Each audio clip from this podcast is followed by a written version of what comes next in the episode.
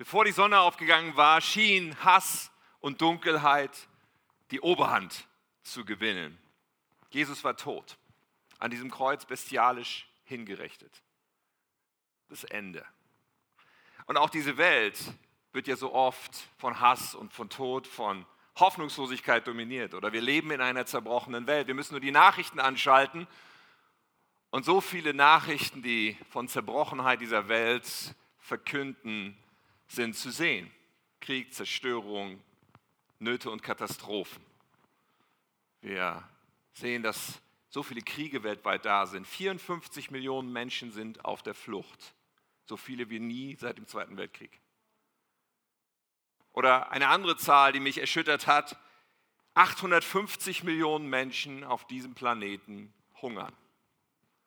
So jeden Tag kommt das so zu uns, aber auch in unserem persönlichen Leben natürlich die persönlichen Tragödien. Wahrscheinlich kennt jeder von uns einen Menschen, der schwer krank ist.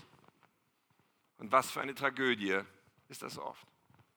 Oder andere Situationen von Zerbruch, von Erkrankung, wie auch immer, psychische Erkrankungen zum Beispiel. Mehr als ein Viertel unserer Gesellschaft leidet unter verschiedenen psychischen Erkrankungen, sagt man, von Depressionen über Angststörungen und Panikattacken. Besonders zugenommen hat diese Statistik unter jungen Leuten, wie ich neulich in der FAZ las. Jeder vierte junge Mensch, und das sind 40 Prozent mehr als vor zehn Jahren, leidet an solchen psychischen Erkrankungen. Oder die Scheidungsrate, 40 Prozent aller Ehen werden geschieden. Und das ist ja nur die Statistik, hinter der so viel Zerbruch ist, so viel Leid, so viel Nöte in Beziehung. Die Abtreibung für mich eine sehr schmerzhafte Zahl, muss ich sagen. Weltweit werden 20 Prozent aller Babys nicht geboren, weil sie im Mutterleib getötet werden. Und in Deutschland ist die Statistik nicht viel besser. Wir leben in einer zerbrochenen Welt. Ja, wir Deutschen, wir können uns versuchen, alles schön zu machen, alles einzurichten, uns in eine Wattekugel zu packen, wo alles nice ist, wo alles luxuriös und schön ist und vielleicht, vielleicht schaffen wir das irgendwie. Oder manche Menschen erwecken den Eindruck, als hätten sie das geschafft, sich so abzuschirmen von all dem Zerbruch, der eigentlich da draußen ist, aber in der Regel ist es doch irgendwann so über irgendein Thema, dass dieser Zerbruch auch wieder in unser Leben kommt und dass wir doch wieder merken, wie zerbrechlich Dinge sein können. Gibt es Hoffnung? Ja, es gibt Hoffnung. Ja, es ist an diesem Ostersonntagmorgen nicht dabei geblieben, dass alles dunkel und hoffnungslos war. Als die Sonne aufging, öffnete sich das Grab und Jesus stand von den Toten auf. Als dieses Grab aufging, an diesem Ostersonntagmorgen, da sprachen die Engel, warum sucht ihr den Lebenden bei den Toten? Er ist nicht tot, er ist auferstanden. So als hätte Jesus zu Teufel, Tod und allen Mächten, die schon sich siegreich geglaubt hatten, einfach gesagt, April, April, ich bin wieder da. Ja, es gibt Hoffnung und Ostern ist dieser Tag, wo wir uns darauf ausrichten, wo wir sagen, jawohl, Jesus ist auferstanden, er hat gesiegt, das ist so krass und, und er ist nicht nur am Kreuz gestorben für unsere Schuld, hat meine Schuld auf sich genommen, ich kann ihn in mein Leben einladen und wissen, ich bin gerettet, ich bin erlöst, ich bin Teil dieser Auferstehung. Wow, Wahnsinn. Nun, in diesem Jahr haben wir unseren Fokus ganz besonders auf die Liebe gelegt. Am Karfreitag, und der Kontrast könnte ja nicht größer sein zwischen Karfreitag und Ostersonntag. Am Karfreitag ging es um Liebe hat einen Preis. Diesen wahnsinnig krassen Preis, den Jesus bezahlt hat.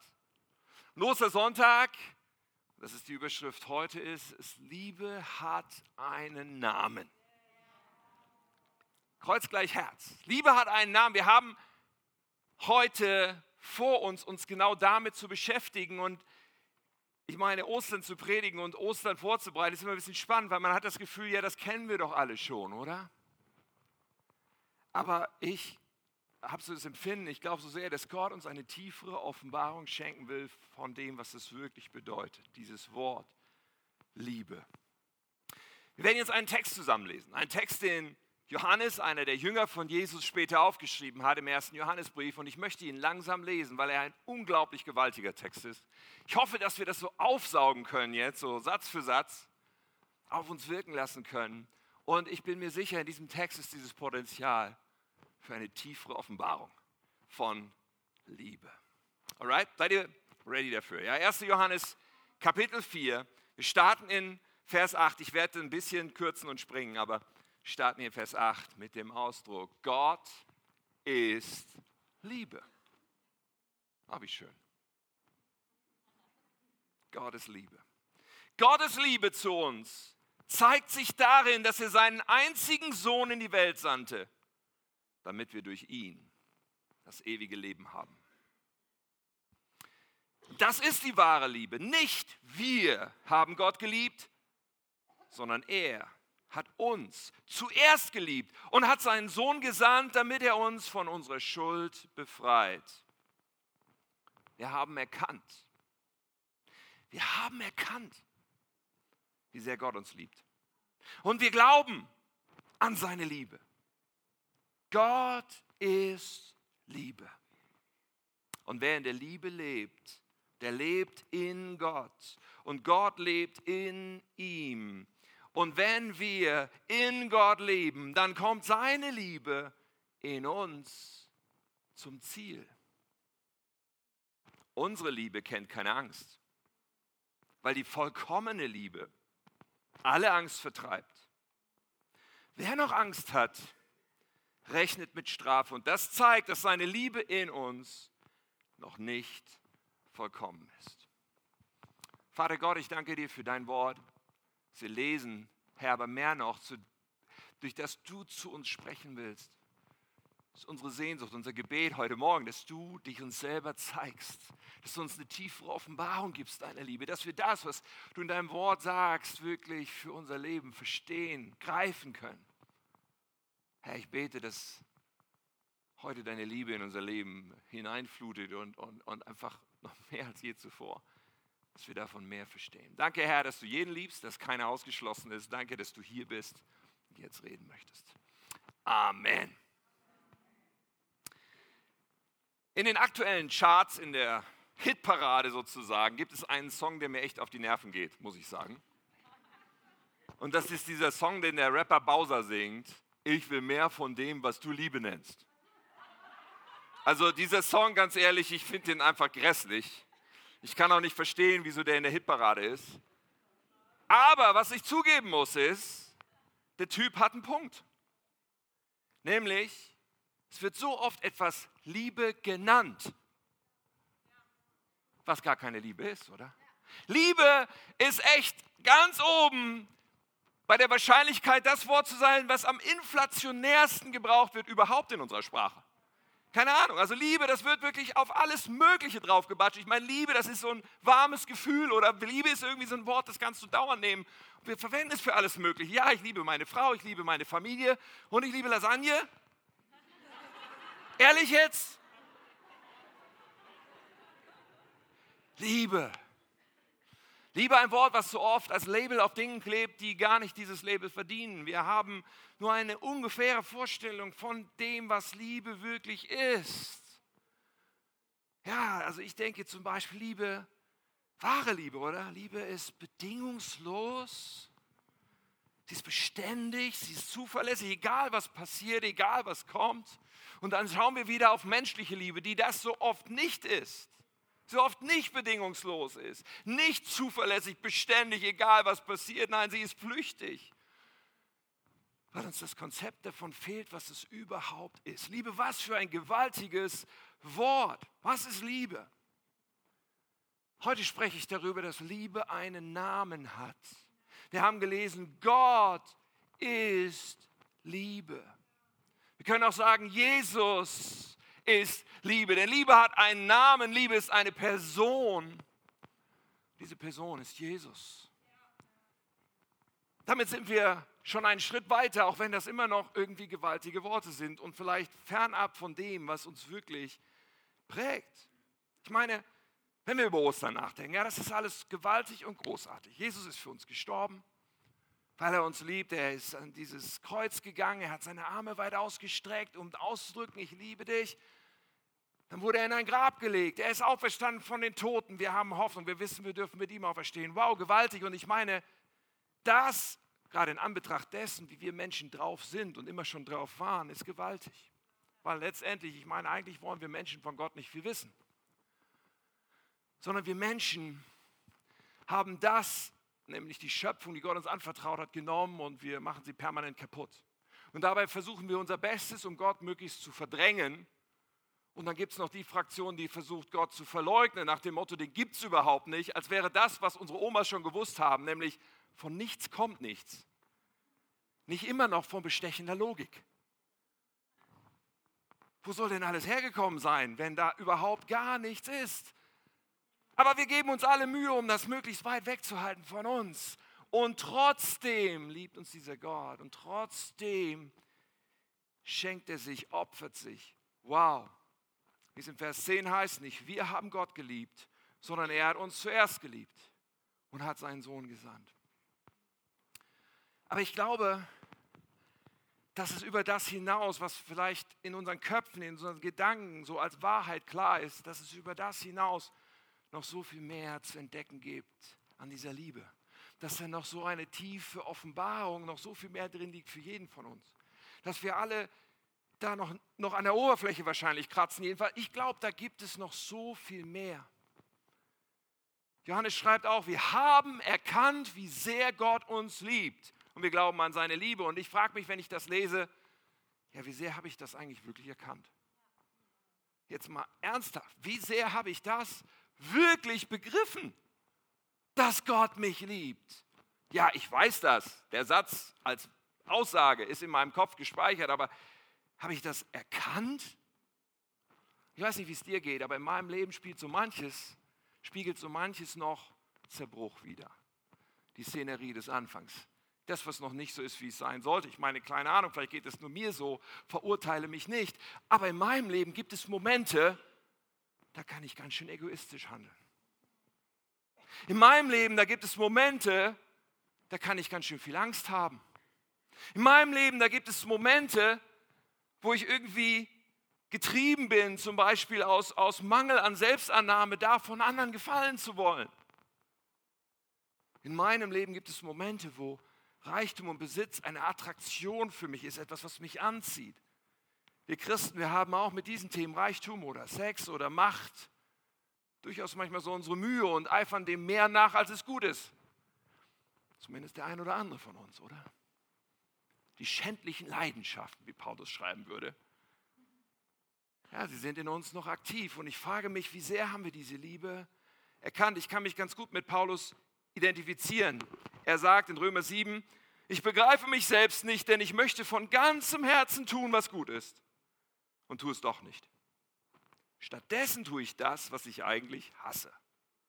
Und in Vers 24 sagt er, was bin ich doch für ein elender Mensch? Wer wird mich von diesem Leben befreien, das von der Sünde beherrscht wird? Liebe in uns, vollkommen erkannt. Wow, nee. Ich finde mich hier oft wieder. Ja, und die Antwort auf die Frage von Paulus ist Jesus. Wer ist der, der uns befreit? Jesus ist der. Ja, Ostern ist das, was uns befreit. Alles richtig, alles verstanden vom Kopf. Und doch brauche ich noch Veränderung. Und wenn du sagst, oh, da ist aber ein armer Kerl da vorne, dass der noch Veränderung braucht, dann halte die Predigt halt für mich heute Morgen. Aber vielleicht gibt es noch den einen oder anderen hier.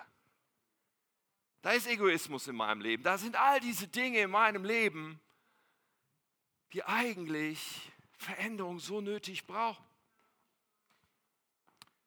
Meine These heute, meine These heute ist, Liebe ist die Lösung. Die Antwort ist nicht, dass ich mich jetzt mehr anstrenge und mich selber verbessere mit allem, was ich irgendwie zusammenkratzen kann. Ich ahne irgendwie, nein, Liebe ist die Lösung. Und Liebe hat einen Namen. Liebe ist eine Person. Und es ist Jesus. Irgendwie hat diese Lösung zu tun mit Jesus, mehr von ihm in mir. In Vers 16 heißt es, Gott ist Liebe. Und wer in der Liebe lebt, der lebt in Gott. Unser Text wieder. der lebt in Gott und Gott lebt in ihm. Wenn wir in Gott leben, dann kommt seine Liebe in uns zum Ziel. Wow, was für große Worte. Was bedeutet das, in Gott zu leben, in Jesus zu leben, in seiner Liebe zu Was bedeutet das eigentlich? Große Worte. Aber darin liegt dieses Geheimnis dessen, was uns nur wirklich die Lösung, nämlich die Erlösung bringen kann in unserem Leben. Von all dem, was zerbrochen ist. Von all dem, was noch Heilung braucht. Von all dem, was noch Veränderung braucht. Von all den depressiven Gedanken. Von all den selbstsüchtigen Wünschen. Von all dem, was in uns noch Erlösung braucht. Hier ist das Geheimnis. Ich bin so überzeugt davon. Hier ist das Geheimnis. Und es bedeutet, dieses in Jesus Leben bedeutet ja nicht nur einfach irgendwann mal Christ geworden zu sein, so wichtig und kostbar das ist. Aber da ist mehr. Da ist mehr in diesem Geheimnis, in Jesus zu leben. Und dieser Text spricht auch davon, dass die Liebe in uns zum Ziel kommen will. Lesen wir hier, wenn wir in Gott leben, dann kommt seine Liebe in uns zum Ziel. Oder in uns vollkommen werden will. Dieses Wort vollkommen zum Ziel kommen, voll, äh, vollkommene Liebe kommt später nochmal. Dieses Wort, immer das gleiche griechische Wort. Ist ja ein gewaltiges Wort, oder? Vollkommen. Also ich bin nicht vollkommen. In mir ist vieles noch nicht vollkommen. Auch dieser Vers 18, der dann kommt. Wer noch Angst hat, rechne mit Strafe. Und das zeigt, dass seine Liebe in uns noch nicht vollkommen ist. Also Gottes Liebe in mir ist noch nicht vollkommen, wenn bei mir zum Beispiel noch Angst ist. Ganz ehrlich, kenne ich. Ich glaube aber, dass das geschrieben ist an Christen und ich glaube, dass man für dieses Wort Angst auch andere Worte einsetzen könnte. Wenn da noch Selbstsucht ist, ist die Liebe noch nicht vollkommen. Wenn da noch Eitelkeit ist, ist die Liebe noch nicht vollkommen. Wenn da noch Stolz ist, ist die Liebe noch nicht vollkommen. Wenn da noch Geiz ist, ist die Liebe noch nicht vollkommen. Wenn da noch Selbstzentriertheit ist, ist die Liebe noch nicht. Wenn da noch Neid ist, ist die Liebe noch nicht vollkommen. Wenn da noch Angst ist, ist die Liebe noch nicht vollkommen. Wenn da noch Hass ist. Hey, all diese Worte, ich glaube, wir könnten sie hier einsetzen. Der Satz wäre genauso richtig. Vollkommene Liebe. Wow, was für ein gewaltiges Ding. So, ich dachte in der Vorbereitung, Tim, du hast dich überhoben. Habe ich auch. Ich habe mich überhoben an dem Thema. Ich dachte, kannst du da überhaupt drüber reden? Weil irgendwie du hast es selber nicht begriffen. Aber eins glaube ich ganz fest, da liegt für uns, da zu graben und da zu suchen, liegt für uns so unglaublich viel drin. Weil das ist, was uns erlöst. Die Liebe, die Christus selber ist, in uns immer mehr, durch uns immer mehr. Und das Ziel ist Vollkommenheit, ja, aber ein Ziel, was er verfolgt mit uns, ja, was wir sowieso nicht erreichen können. Aber wow, hier ist doch so viel mehr drin für uns. Freiheit statt Gebundenheit, Selbstlosigkeit statt Selbstsucht, Freude statt Trauer, Segen statt Fluch, Frieden statt Angst und Liebe statt Hass. Gott will das machen in uns. So, wenn das in uns noch nicht so, so überfließend ist, dann lautet die Antwort, okay, mehr von dieser Liebe, mehr von Jesus in mir, durch mich. Okay, aber dann, wenn wir da übereinstimmen, und vermutlich die meisten stimmen überein, schätze ich mal, oder? Hoffe ich doch. Mehr von Liebe, mehr von Jesus klingt nach einer super Idee. Die spannende Frage ist nur dann, ja wie denn? Oder? Ich meine, wo gibt's das? Gibt es das so wie eine Kaffeezapfstelle oder sowas? Wo, wo kriege ich das? Wie geht das? Ich meine, das ist doch die Frage. Vollkommene Liebe in mir, her damit. Nur wie machen wir das greifbar? Mich hat in der Vorbereitung so ein Bild nicht losgelassen, eine Illustration.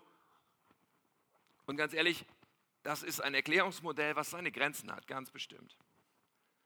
So, ist angreifbar, aber ich dachte irgendwie, da hängt eine Menge drin, wo wir uns was dran klar machen können, davon, wie geht das denn? Und dieses Bild fängt mit Wasser an.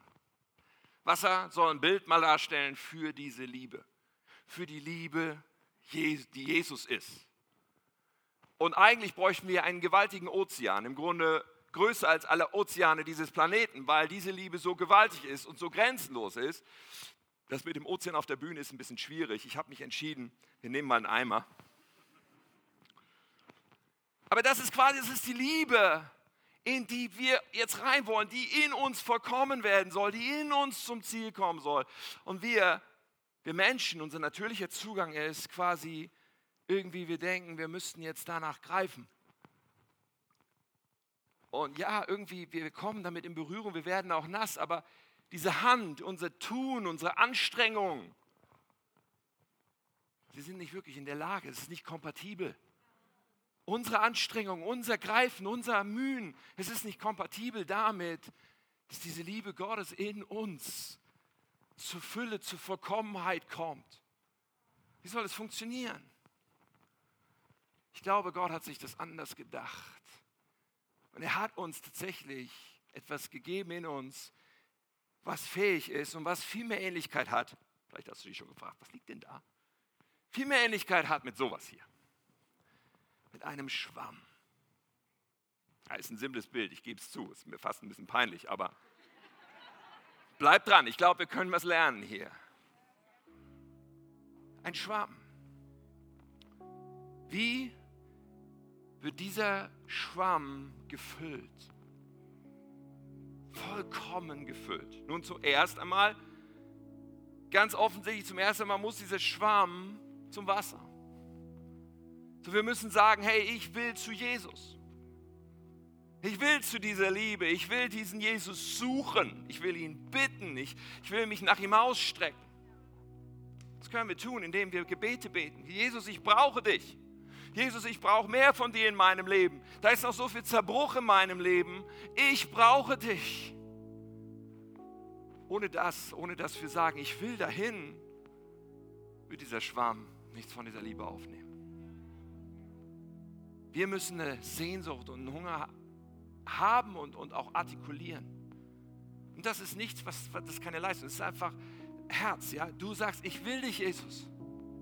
Ich habe Hunger nach dir so kostbar, wenn wir da sind. Wenn wir in Gott leben, dann kommt seine Liebe in uns zum Ziel. Okay, ich will in dir leben, Jesus. Ich will mehr von dir, ich brauche dich. Deswegen hat Jesus zu suchen, zu beten, Zeit mit ihm zu verbringen, worum es eigentlich geht. Das hat nichts mit To-Dos zu tun, mit Pflichterfüllung, mit Häkchen setzen auf einer Liste, habe ich das heute gemacht. Das ist überhaupt nicht der Punkt. Sondern es ist ein, eine Ausrichtung unseres Lebens. Jesus, ich will dich, ich brauche dich. Damit fängt es immer wieder an. Alright. Offensichtlich, was kommt dann? Damit sich dieser Schwamm so sehr füllt, wie es nur irgendwie geht. Dazu muss er natürlich jetzt, wenn er, na, er will zu diesem Wasser, da muss er eintauchen. Und Jesus ist ja auf unserer Seite, weißt du. Jesus ist ja nicht, verbirgt sich ja nicht vor uns. Jesus ist ja nicht derjenige, der irgendwo sich versteckt, wenn wir ihn suchen sondern er sagt, wenn du mich suchst, wirst du mich finden. So, und wir müssen eintauchen, richtig eintauchen, vielleicht sogar mit ein bisschen Druck. Kann auch nicht schaden. Hey, was bedeutet das? Einzutauchen.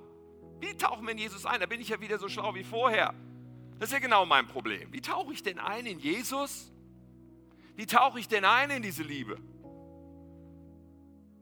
Okay, wie wird Jesus beschrieben? Auf viele Weisen in der Bibel, aber Eins, was Johannes in seinem Evangelium am Anfang sagt, ist, dass Jesus der war, das Wort, was Fleisch wurde, und dann sagte, voll Gnade und Wahrheit. Jesus ist voll Gnade und Wahrheit. Das ist die Substanz, genauso wie Liebe seine Substanz. Es sind wie verschiedene Seiten der gleichen Medaille. Und weißt du, wo du eintauchen kannst? Du kannst eintauchen in diese Gnade und in diese Wahrheit. Wie machen wir das? Indem wir uns füllen mit Wahrheit was ist Wahrheit? Zum Beispiel das Wort Gottes. Oder vor allem anderen. Es ist das Wort Gottes, mit dem wir uns füllen können. Und wir können sagen, ich will mich füllen. Und dieses Wort Gottes ist voller Gnade und Wahrheit, weil Christus ist das Wort, was Mensch wurde. Das ist ein und dasselbe, auch wenn das für uns ein bisschen metaphysisch strange, komisch rüberkommen mag. Es ist genau so. Wir sagen, hey, ich tauche ein, ich fülle mich mit dem Wort Gottes. Weißt du, manche denken so Christen, ja, die müssen die müssen immer in der Bibel lesen. Es geht nicht um müssen. Da gibt es kein Fleißkärtchen im Himmel, was geführt wird über dein Leben. Das ist völlig, völlig bedeutungslos. Worum es geht, ist, dass wenn ich doch weiß, wie Jesus sagt, der Mensch lebt nicht vom Brot allein, sondern von jedem Wort Gottes, wenn ich weiß, ich muss mich damit füllen, damit ich gefüllt sein kann, damit mein Leben frei werden kann von der Zerbrochenheit und von all dem, hey, da muss, da muss ich mich füllen und da habe ich eine Verantwortung zu sagen, ich will mich füllen. Ich will mich füllen mit dem Wort Gottes. Das gleiche mit Gottesdienst. Manche Leute denken, oh, ich muss in den Gottesdienst, auch wenn ich da, ja, jemand sagt immer zu mir, den ich immer einlade, habe ich schon hundertmal eingeladen, er sagt immer zu mir, ja, ich komme mal. Und wenn ich dann komme, dann komme ich ja dann immer. Und genau dieser Gedanke, wenn ich dann jetzt mal dahin gehe, dann muss ich ja eigentlich immer kommen, hält ihn davon ab, überhaupt mal zu kommen. Ich habe das noch nicht vollständig verstanden, aber weißt du, das, das ist nicht das Konzept. Das Konzept ist, ich will weil ich will mich füllen. Wie könnte ich das verpassen wollen? Also da muss schon einiges passieren, damit ich das verpasse, weil ich will mich füllen mit Gnade und Wahrheit. Ich will gefüllt sein mit der Liebe Gottes. Ich will ja, Worship, Anbetung Gottes, all das. Ich will mich füllen. Es gibt so viele Wege, wie wir uns füllen können. Und eigentlich sind die gar nicht so schwierig. Eigentlich sind die gar nicht so kompliziert. Aber wenn wir denken, Oh, da ist ja echt ein Mangel an Kraft, ein Mangel an Gnade, ein Mangel an Liebe, ein Mangel an was auch immer in meinem Leben von Gott. Da müssen wir uns manchmal nicht wundern, wenn wir nicht sagen, ich will mich füllen. Und Gott hat alles bereitgestellt. Und das ist eigentlich viel größer als dieser Eimer. Es ist eigentlich ein endloser Ozean. Ich will mich füllen. Ich will mich füllen. Und das Wort Gottes, die Wahrheit, die ist wie ein Spiegel. Da schauen wir rein und manchmal denken wir, Igitt. Ja? So morgens, wenn du aufstehst und in den Spiegel schaust, vielleicht denkst du auch manchmal, oh nein. Das ist, das ist vielleicht dieses Drücken hier auf den, auf den Schwamm. Damit der Schwamm so richtig voll wird, das ist ganz gut mal zu drücken, weil dann kommt das raus, was nicht reingehört. Und das rein, was rein soll. Ja, und in diesen Spiegel zu gucken, ja, das ist manchmal so dieses Igitt, es ist manchmal so dieses, okay, wenn ich mich jetzt in diesem Licht anschaue, dann stelle ich fest, was an mir alles noch nicht stimmt. Das Wort Gottes auf mich wirkt, dann merke ich, ja, da ist noch so viel Lieblosigkeit, da ist noch so viel Neid und was immer in mir. Ich will Veränderung. Aber Jesus hält uns diesen Spiegel nicht vor, um uns zu verdammen. Er hält uns den Spiegel nicht vor, um zu sagen, so, bam, so, jetzt streng dich mal an. Nein, er, er, er will uns verändern. Er will, dass wir gefüllt sind, dass das, das raus, rauskommt, was raus muss, damit reinkommt, was rein soll. Seine Liebe. Gar nicht so schlecht mit dem Schwamm, oder? So, und dann, wenn wir so richtig gefüllt sind, weil wir uns auf den Weg gemacht haben, weil wir sagen, Jesus, ich suche dich, ich bitte dich, komm in mein Leben, mehr von dir, ich brauche. Und dann, ich fülle mich, ich nehme diese Verantwortung wahr, ich, sage Wort Gottes, Gottesdienst, Gemeinschaft mit anderen und Anbetungszeit. Ich fülle mich. Wenn wir dann so richtig gefüllt sind, richtig krass. Und jetzt kommen wir zu etwas, was in 1. Johannes 4 auch steht, und zwar in dem Teil, den ich noch nicht vorgelesen habe. Wenn wir so richtig gefüllt sind, weißt du, was da mit dem Schwamm passiert? Der kann gar nicht anders, als das rausfließen zu lassen.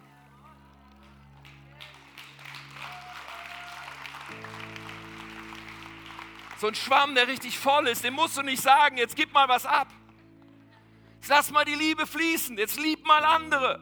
Das musst du dem nicht erzählen. Das, das geht gar nicht anders. Wenn der richtig voll ist, dann wird er immer wieder diese Liebe von seinem Leben fließen haben. Und weißt du, das steht auch in 1. Johannes 4. Das ist eigentlich ein, ein Hauptgedanke in dem Text, nämlich da steht, Vers 11, liebe Freunde, weil Gott uns so sehr geliebt hat, sollen auch wir einander lieben. Niemand hat Gott je gesehen, aber wenn wir einander lieben, dann bleibt Gott in uns und seine Liebe kommt in uns zur Vollendung. Es kommt in uns zur Vollendung. Wann? Wenn wir einander lieben. Ist das eine Anstrengung? Ist das ein, ich muss jetzt den anderen lieben? Das ist zwecklos. Das kannst du für kurze Zeit faken. Das kannst du für kurze Zeit jemandem vormachen, dass du ihn liebst. Aber wahre Liebe, die fließt aus unserem Leben nicht, wenn wir uns anstrengen, sondern wenn wir gefüllt sind mit Liebe. Wir sind gar nicht imstande dazu, das durchzuhalten, wenn wir nicht gefüllt sind mit Liebe, ihr Lieben. Und es ist ein bisschen gegen unsere Intuition, weil wir denken, okay, wenn da etwas aus meinem Leben rausfließt, dann habe ich ja vielleicht nicht genug. Und das ist so ein bisschen, wo dieses Schwammbild an seine Grenzen kommt, weil Fakt ist, das Wort Gottes sagt uns, gerade dann, wenn wir lieben, wird in uns die Liebe vollkommen werden. gerade dann, wenn wir bereit sind, diese Liebe von uns immer wieder fließen zu lassen, wird es auch immer wieder so sein, dass wir selber eingetaucht sind in der Liebe, dass das in unserem Leben zur Vollendung kommt, dass das sich immer weiter, unser Leben gefüllt ist von Jesus und von der Liebe. Ha. Sieht noch nicht voll überzeugt aus. Das ist wahr. Es ist keine Anstrengung, sondern es ist, es fließt aus mir raus. Und wenn unser Leben anders aussieht, wenn du in deinem Leben sagst, ich habe gefühlt nicht so viel Liebe abzugeben, vielleicht kennst du das, ich kenne das. Tage, wo du denkst, boah, ich habe nichts zu geben. Aber bleib mir alle vom Leib. Da ist nichts, was ich geben könnte. Hey, das ist eigentlich der Moment, wo wir sagen, Alarm, ich muss Jesus suchen. Ich muss mich füllen. Ich muss eintauchen in Gnade und Wahrheit. Ich muss eintauchen in diese Liebe Gott. Ich muss mich füllen.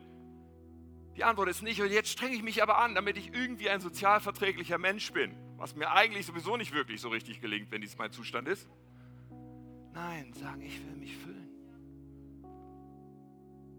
Ja, Ostern ist dieses gewaltige Fest, wo wir wissen, Christus ist für uns gestorben und begraben und dann ist er auferstanden von den Toten. Wir haben Sieg mit ihm. So, das ist, wow, fantastisch.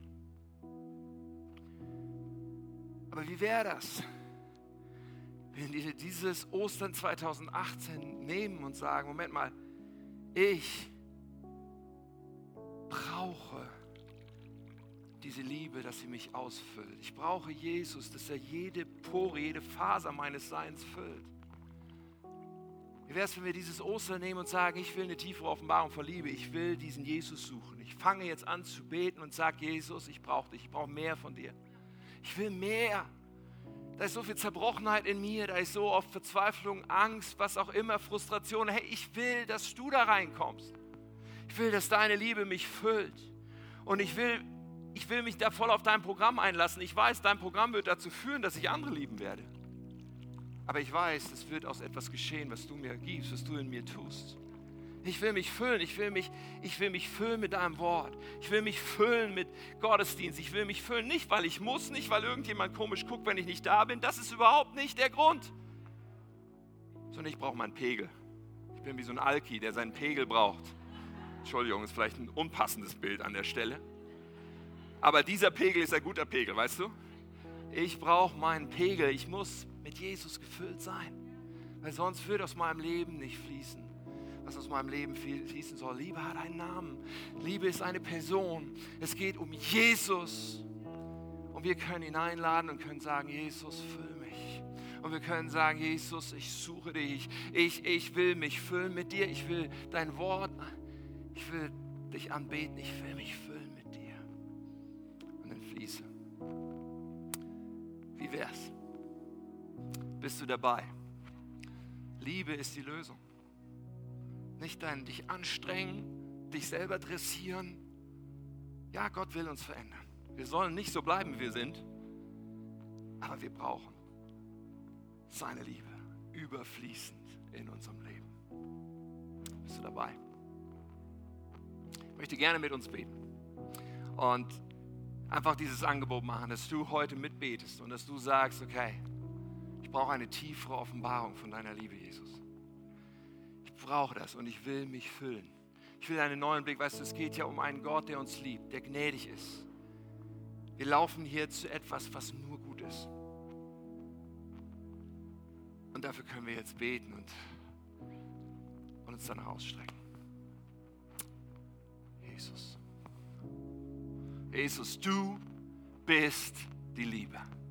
Du bist das, was wir brauchen. Du bist die Lösung, weil du die Erlösung bist. Du bist der, der uns befreit von allem Zerbruch, der uns heil machen will, der unser Herz neu machen will, der uns seine Liebe nicht nur ein bisschen schenken will, nicht als Eintrittskarte in unserer Tasche, mit der wir rumlaufen und sonst ändert sich nichts, sondern du möchtest unser Leben vollkommen erfüllen. Du möchtest in uns zum Ziel kommen, Herr. Und heute Morgen wollen wir sagen, wir wollen genau auf diese Agenda mit aufspringen. Wir brauchen dich. Herr, ich bete da, wo Menschen innerlich zerbrochen sind, da, wo innerlich Kämpfe stattfinden, Da, wo so oft Sorgen und Ängste die Kontrolle übernehmen. Panik, Dunkelheit. Jesu Namen, ich bete, dein Licht kommt da rein. In dem Moment, wo wir sagen, ich will mich ausstrecken nach dir, Jesus. Ich will mich füllen mit deiner Wahrheit und mit deiner Gnade.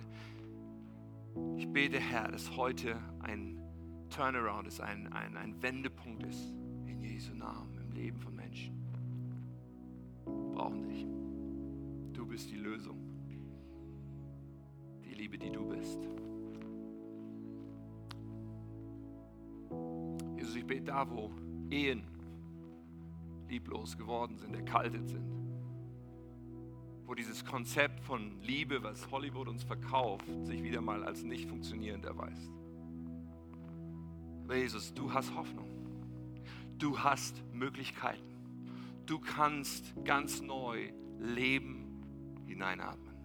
Ich bete, Herr, dass Ehepaare sich dir ausliefern und sagen, Jesus, wir brauchen dich. Wir packen es nicht aus unserer Kraft, aber wir wollen dir zutrauen. Wir wollen dir zutrauen, dass du in uns was Neues machen kannst. Jesus, bete, dass du zerbrochene Beziehungen heilst, auch auf anderen Ebenen. Jesu Namen.